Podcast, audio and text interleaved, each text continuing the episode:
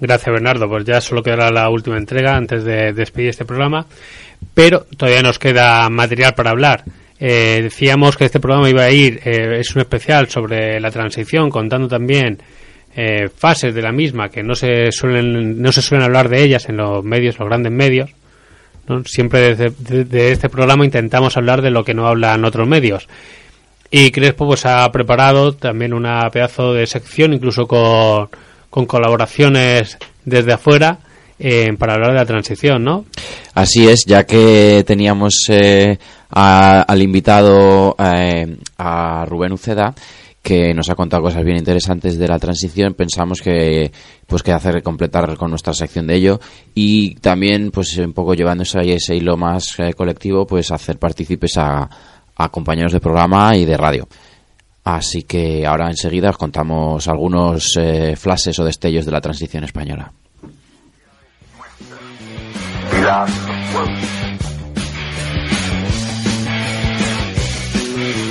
la sección de historia de Radio Rebelde Norte. Bien, eh, pues ya digo, vamos a hacer una sección un poquito light, un poquito uh, generalista, en la cual hemos elegido una serie de momentos claves de la transición española pues para complementar e ilustrar un poquito eh, eh, esa conversación que hemos tenido con Rubén Oceda, que quizá era un poquito más, más seria, más profunda.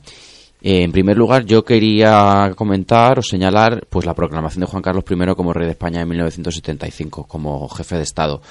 Eh, esto viene a ser un poco la, para mí la, pues la dinámica que lleva toda la transición, que es un poco la idea de que cambie todo para que no cambie nada. Mm, Juan Carlos I, por un lado, es presentado como un rey que permite una serie de cambios, que cede, que concilia pero no deja de ser el, bueno, la persona indicada por, por, el dictador, por Francisco Franco. Entonces, para mí, es sin duda, habría que empezar por ahí. O sea, él es el artífice de ese nuevo régimen eh, que quiere romper mm, con parte del pasado, pero en realidad viene, nace del pasado y quiere eh, pues eh, intentar un poco movilizar o canalizar a las personas que sí que quieren hacer un cambio y llevárselas a su terreno. Después de Juan Carlos I, mm, fundamental hablar de Adolfo Suárez, que eh, viene a jugar un, un, papel similar. Él no es el jefe de Estado, sino va a ser el, presidente del gobierno en 1976, es decir, eh, el articulador político a un nivel, un escalafón por debajo del rey, que va a jugar ese papel. Es decir, él es un hombre reciclado del, franquismo y que va a presentarse como aperturista, conciliador y no deja de ser, pues eso, llevarse a su terreno a las demás fuerzas que quieren participar en este proceso, pero siempre un poco pues eh, eso, pautando los ritmos, las conversaciones y reciclando eh, hacia su interés pues a todos esos actores que participarán. En tercer lugar, eh, yo tenemos que hablar pues un poco ya de la, de, la, otra parte. O sea, si ahora esto, hemos tratado estos dos personajes serían como el, el régimen anterior se, se recoloca en el nuevo tablero. Eh, ahora eh, el siguiente momento sería la ley de amnistía de 1976 en la cual es un gesto para toda la gente que ha sido represaliada, perseguida, encarcelada eh, por ese régimen de, de, manera que, la transición quería un poco pues eso lavarse la cara y, que con y que de esa manera pues todas las cuentas quedasen ajustadas es un gesto pero bueno creo que todos estamos de acuerdo en un poco pues eso eh, un gesto siempre en el cual, o sea, es para mí es la, dinámica de la transición desde pues paternalista, una concesión dada desde arriba, a la cual tú tienes que asentir decir gracias, gracias, gracias y aquí no pasa nada. Eh, en esa misma línea, pues eh, después de amnistiar a aquellos que habían sido encarcelados, torturados, etcétera, en el 76 se hace la, la ley para la reforma política y posteriormente, un año después, se convocan las primeras elecciones, de manera que eh, ese pueblo va siendo también un poco eh, pues restaurado, restaurado primero en sus presos y en segundo lugar en, en, sus gentes que habían sido eh, que les había sido negado el voto hasta entonces. Y ahora dejo la palabra a Bernardo que tenía él nos iba a hablar de los pactos de la Moncloa, la verdad que no me he preparado mucho, ¿no? Pero la verdad que me, llama la atención, pues bueno, pues como el, eh, sirvieron, ¿no? Pues para finalmente sí que dejar atado y bien atado el rumbo económico, político y social de este país. Y, nada, como regañadientes, pues una persona como fue Marcelino Camacho tuvo que aceptarlo, aunque siempre fue muy crítico con, con estos pactos, ¿no? Y, bueno, no sé. Bueno, ahora eh, también Carlos se ha elegido un momento y nada, cuéntanos también al hilo del papel del PC y demás. Creo que debemos ser, lo primero que tenemos que entender es que cuando hablamos de la transición española, tendemos a verlo todo en clave interna. Y la verdad es que la transición española es el momento en el que toda la geopolítica del mundo se juega en nuestro país. Y en ese enfoque es en el que la legalización del Partido Comunista de España quizás sea eh, la, pieza más importante de este puzzle. Porque en este puzzle, en este puzzle, eh, la legalización del Partido Comunista de España era un debilitamiento del movimiento comunista en Europa, teniendo en cuenta la fortaleza que los partidos comunistas tenían en los años 70, donde el PCI tenía el Partido Comunista Italiano tenía un millón de afiliados o el Partido Comunista Francés era capaz de paralizar Francia en huelgas generales de semanas. Eh, en ese enfoque es que entran eh, dos personajes, además, eh, que de los que no se suele hablar mucho en la transición y que fueron claves, que es Manuel Prado Colón de Carvajal y Ceausescu. Y es que la legalización del Partido Comunista de España eh, se lleva a cabo en una negociación entre Santiago Carrillo, el rey, eh, entonces eh, Juan Carlos I de Borbón, y Ceausescu, y como enviado del rey Manuel Prado Colón de Carvajal, que luego más tarde estuvo vinculado a un escándalo que le afectó al rey de lleno y que fue Manuel Prado Colón de Carvajal el que se comió el marrón, que fue el del grupo Kio y las comisiones que cobraba el rey el Partido Comunista de España no solamente se rinde y rinde sus banderas, sino que rinde también su ideología. Al aceptar la, bandera eh, que había vencido en la guerra civil, eh, la bandera borbónica, al aceptar al rey como institución que presidiría el Estado, o que sería el jefe del Estado, y al aceptar también que abandona el marxismo-leninismo con todo lo que conlleva de cambios internos y de desmovilización de la sociedad a un marxismo revolucionario. Todo eh, realmente hay que entenderlo como una clave eh, multinacional donde Estados Unidos estaba en esos momentos en la sombra tratando de que el rey no, no diera el visto bueno a la legalización del Partido Comunista, donde eh, las fuerzas europeas no podían aceptar una democracia descafeinada y eh, donde eh, todos, absolutamente todos los intereses internacionales se dieron cita en, en, nuestra mal llamada transición, que no fue más que la transacción para que los políticos eh, que había en su momento y los poderes, sobre todo fácticos del Estado, no cambiasen y no variasen. De ahí la dificultad que el Partido Comunista de España también tuvo que afrontar y que mm, podemos ser críticos con aquel momento, pero también deberíamos ser eh, comprensivos con una situación realmente complicada donde todos los intereses internacionales se daban la batalla en además en muy poco tiempo, en apenas dos años, y donde eh, la, Europa eh, de los años 70 estaba girando y cambiando por completo. Así que críticos sí, pero también comprensivos con la historia. En ese sentido, a mí me gustaría incluso poder recomendar el libro de Soberanos Intervenidos de Joan. Garcés, que explica muy bien cómo desde finales de la guerra civil ya eh, se, se, empieza a trabajar también en, bueno, en acomodar el régimen franquista a la legalidad internacional y cómo cuando se va acercando, bueno, se va profundizando, desarrollando el franquismo, cómo se va preparando esa homologación como democracia representativa, pero que no, que no cambie, que no toque a la oligarquía, a los verdaderos, bueno, a los verdaderos jefes del Estado y que sea como un blanqueamiento para, para que sigan mandando eh, quienes han mandado toda la vida.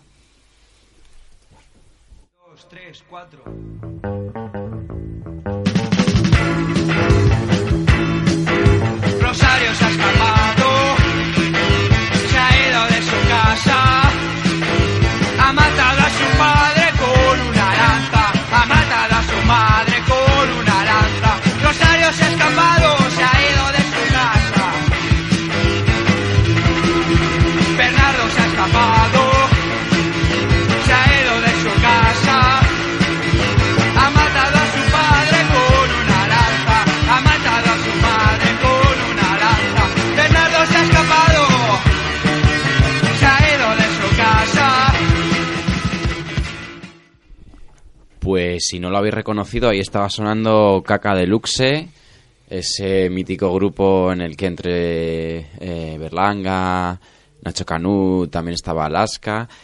Y bueno, es su tema Rosario toca el pito.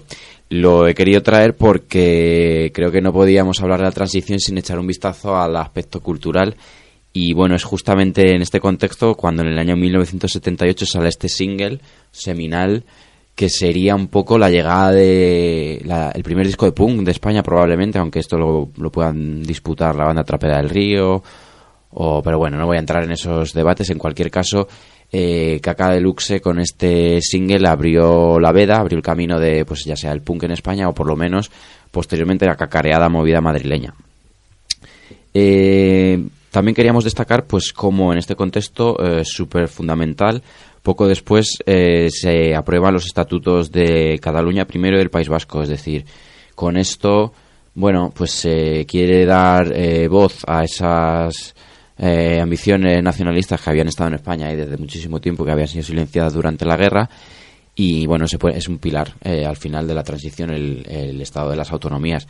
Estado de las autonomías que hoy otra vez vuelve a ser cuestionado para que se vea un poco también hasta qué punto estas nuevas fuerzas que, que aparecen ahora mm, son franquistas, puramente franquistas y están no ya no es que simplemente sea un poco derechosos, sino que están cuestionando hasta hasta esto mismo que nosotros cuestionamos, en fin.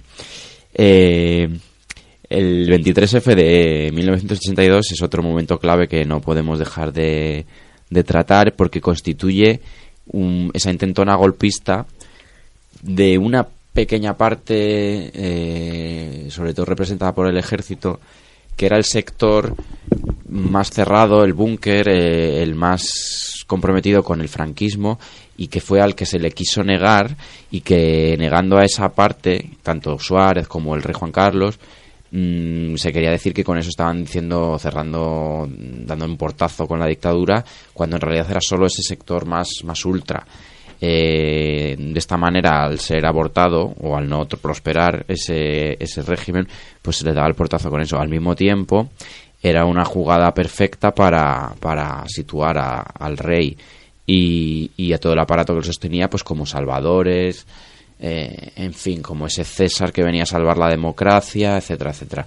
No, no podemos desarrollar esto, pero bueno, mm, en fin, sería bastante interesante investigarlo y, bueno, creo que hay muchas cosas también para, para el que le interese. Eh, una vez, digamos, producido el, el- intento de golpe de Estado de, de- Tejero, poco después gana el PSOE las, las elecciones y, ya podríamos estar, digamos, en la fase o el capítulo final de la transición cuando más o menos se ha producido y se ha establecido el nuevo régimen, uno de esos par- dos partidos, uno un partido de lo que sería posteriormente el bipartidismo, y este partido lo que empieza a hacer es eh, legislar y actuar ya eh, eh, hacia, hacia, otra, hacia, otra nueva era y otra nueva fase. Una de estas cosas que hará, la primera y muy significativa, es la entrada de España en la OTAN. Al, contra- al contrario de lo que había dicho en un principio, el PSOE nos mete en la OTAN, hay un referéndum que se gana y bueno, y de esta manera España, mm, pues eso, como decía antes Fran, eh, queda, queda metida en ese en ese mundo, en ese, en ese bloque político nuevo eh, del lado de los Estados Unidos. Eh, lo, lo mismo sería la entrada de la Unión Europea y por último yo quería señalar eh, que no podemos dejar de lado la perspectiva de género pues quería como último momento de la transición que voy a trata- tocar es la aprobación de la ley del aborto y, de- y del divorcio en 1982 que supuso bueno pues un avance bastante y un gesto importante con respecto con respecto a la mujer y que no fue fácil. Y ahora respecto a la historia de- del desarrollo de los medios co- de las radios libres, también de, de la prensa alternativa, bueno, contrahegemónica, pues nuestro amigo y compañero Semi de Radio Almenara, que sabéis que está fuera de España por motivo de trabajo ya desde hace más de un año, pues nos ha enviado una cuña muy interesante que hace un repaso a cuál, bueno, cómo evolucionó desde la cercanía de la muerte de Franco todo el tema de los medios contrahegemónicos.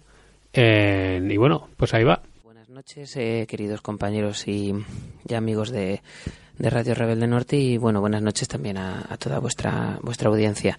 Eh, bueno, quería agradeceros eh, la invitación para bueno, pues para, para hablar ¿no? un poquillo sobre, sobre el papel de los medios de, de comunicación alternativos durante, durante la transición española. Em, bueno, creo que es obligatorio comenzar eh, haciendo una eh, o señalando ¿no? que bueno encontramos los orígenes de lo que puede ser la situación de la comunicación alternativa durante la transición. Lo, lo encontramos en los últimos años del, del franquismo no Eh, bueno pues Franco desaparece fallece en 1975 no y lo que encontramos antes de su desaparición es principalmente bueno pues medios de comunicación alternativos en, en formato papel, ¿no? Eh, revistas. Sí que es verdad que bueno se aprovecha de alguna manera eh, la famosa eh, ley Fraga, ¿no? Cuando Fraga llega, bueno es ministro de, de Información y Turismo, ¿no? Que se supone que de alguna manera relaja eh, la censura, pero bueno al final sigue existiendo la censura previa, ¿no? Pero bueno podemos encontrar eh, publicaciones como, como Cuadernos para el Diálogo, que fue una de las publicaciones clave durante los últimos años del franquismo en los primeros pasos de la, de la transición. Podemos encontrar también eh, revistas como Star, ¿no? que también tenía un marcado carácter contracultural, que aparece en torno a 1974, eh, centrada principalmente en el, en el fenómeno del cómic underground. Y bueno, pues también podemos encontrar eh, experiencias también no de prensa alternativa como sería sería Ajo Blanco, ¿no? que probablemente sea la cabecera contracultural ¿no? y, y underground alternativa más, más importante de, de todos estos años. Eh, esto es lo que respecta a la, a la prensa, ¿no? Bueno, hablamos de eso, pues un contexto de, de dictadura, ¿no? En el, en el que los medios de comunicación están muy fuertemente controlados, en los que existen censura previa y en los que encontramos, por ejemplo, lo radiofónico, ¿no? La obligatoriedad de conectar eh, todas las emisoras con, con el parte de, de Radio Nacional de España, ¿no? con los con los informativos. Entonces, bueno, hablamos de un ecosistema mediático altamente controlado, ¿no? También con una sola cadena de televisión, luego dos, pero también dependientes del, del Estado, ¿no? Entonces, bueno, esto, las primeras experiencias de comunicación alternativa las podemos localizar eso en el, en el medio papel, en revistas, ¿no? Y sí que podemos encontrar en las ondas, de, bueno, pues el, el importante papel jugado por por Radio España Independiente, no la, la Pirenaica, que bueno, siendo una emisora dependiente de la estructura del Partido Comunista de España, ¿no? y emitiendo desde pues desde la otra punta del, del continente europeo, creo que sí que es posible entenderla no como, como una forma de comunicación alternativa durante bueno pues gran parte de la de la dictadura, ¿no? Porque bueno, sí que es verdad que en cierto modo, bueno, pues pro- propuso, ¿no? Eh, pues un relato distinto del que estaban manejando los los medios oficiales, ¿no? Los medios del Estado, los medios del régimen y bueno, y aquellas cadenas de radio privadas o aquella prensa privada, ¿no? Que bueno, pues tampoco podía salirse del, del camino, ¿no? Que le marcara la, la dictadura de Franco. Y de este panorama, pues yo creo que, bueno, pues llegamos un poco, ¿no? A, a la ventana de oportunidad que se abre tras la desaparición de, de Franco, tras su muerte, ¿no? Y bueno, ese eh, progresivo eh, eh, tránsito hacia una supuesta democracia, ¿no? Pues vemos que hay en, durante aquellos años, eh, esa segunda mitad de la década de los 70, hay un auge muy importante, ¿no? De la, de la prensa alternativa, que nacen muchísimas cabeceras pues vinculadas a distintos movimientos sociales no son años de auge de los distintos movimientos sociales y también bueno pues revistas que recogen distintas sensibilidades eh, ideológicas no De- podemos encontrar pues eh, la revista bicicleta que fue muy importante no de tendencia libertaria el viejo topo no que tenía bueno pues un rollo un poco más eh, más marxista. El ajo blanco hacia 1977 no alcanza su época de mayor esplendor. Y luego bueno pues podemos encontrar también no revistas eh, ecologistas como el ecologista o alfalfa antimilitaristas como sería bueno pues la Pusa y el General eh, y todo este tipo de, de publicaciones no y mm, creo que es interesante no porque a esta a esta profusión de, de cabeceras en, en papel pues acompaña no Eh, hacia finales de la década de 1970 pues aprovechando no el, desorden que existía en, en cuanto a la, legislación no en, en el éter no en el espacio radioeléctrico pues aparecen las las primeras experiencias de radios libres no en en Cataluña principalmente y luego, bueno, pues se van extendiendo por todo el estado, ¿no? Euskal Herria, el País Valenciano, Aragón y, y también Madrid. No tenemos el primer referente de lo que sería una Jure en, en Cataluña y luego bueno pues desde ahí este tipo de emisoras pues se van se van expandiendo no aprovechando ya ya os digo ese, ese vacío legal ¿no? que existía y amparándose en el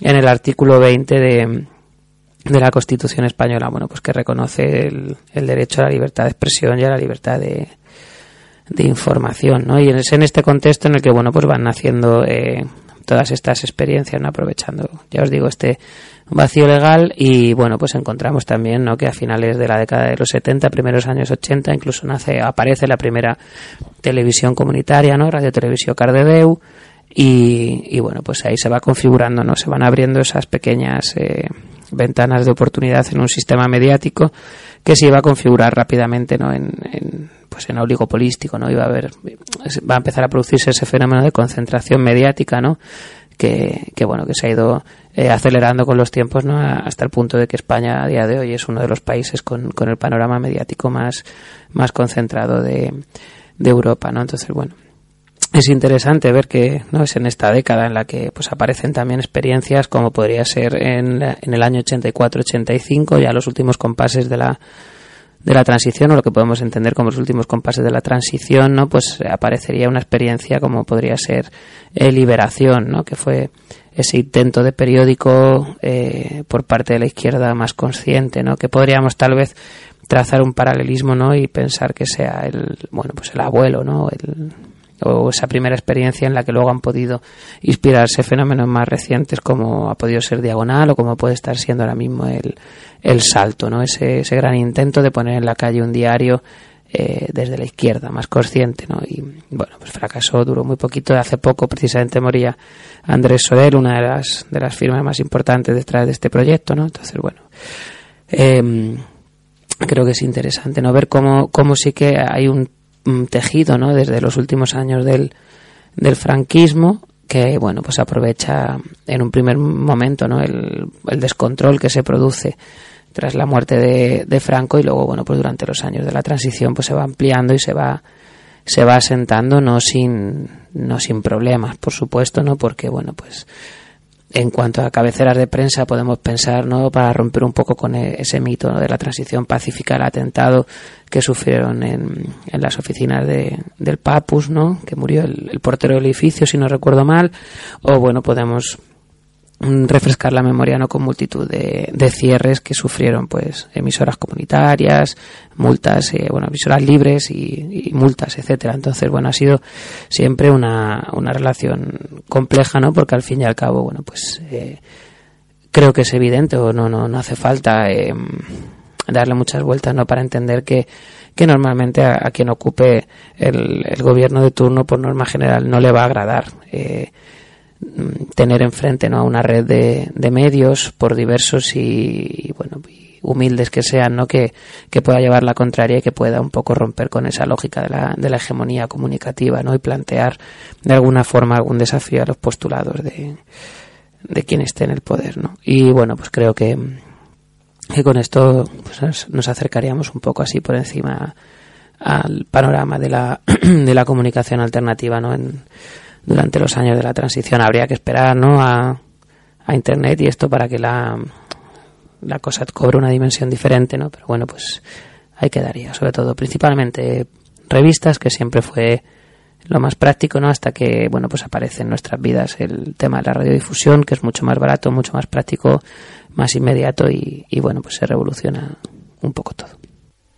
Bueno, pues ahí estaba Semi cerrando esta sección eh, sobre la transición de historia histórica. Eh, un abrazo y muchas gracias, eh,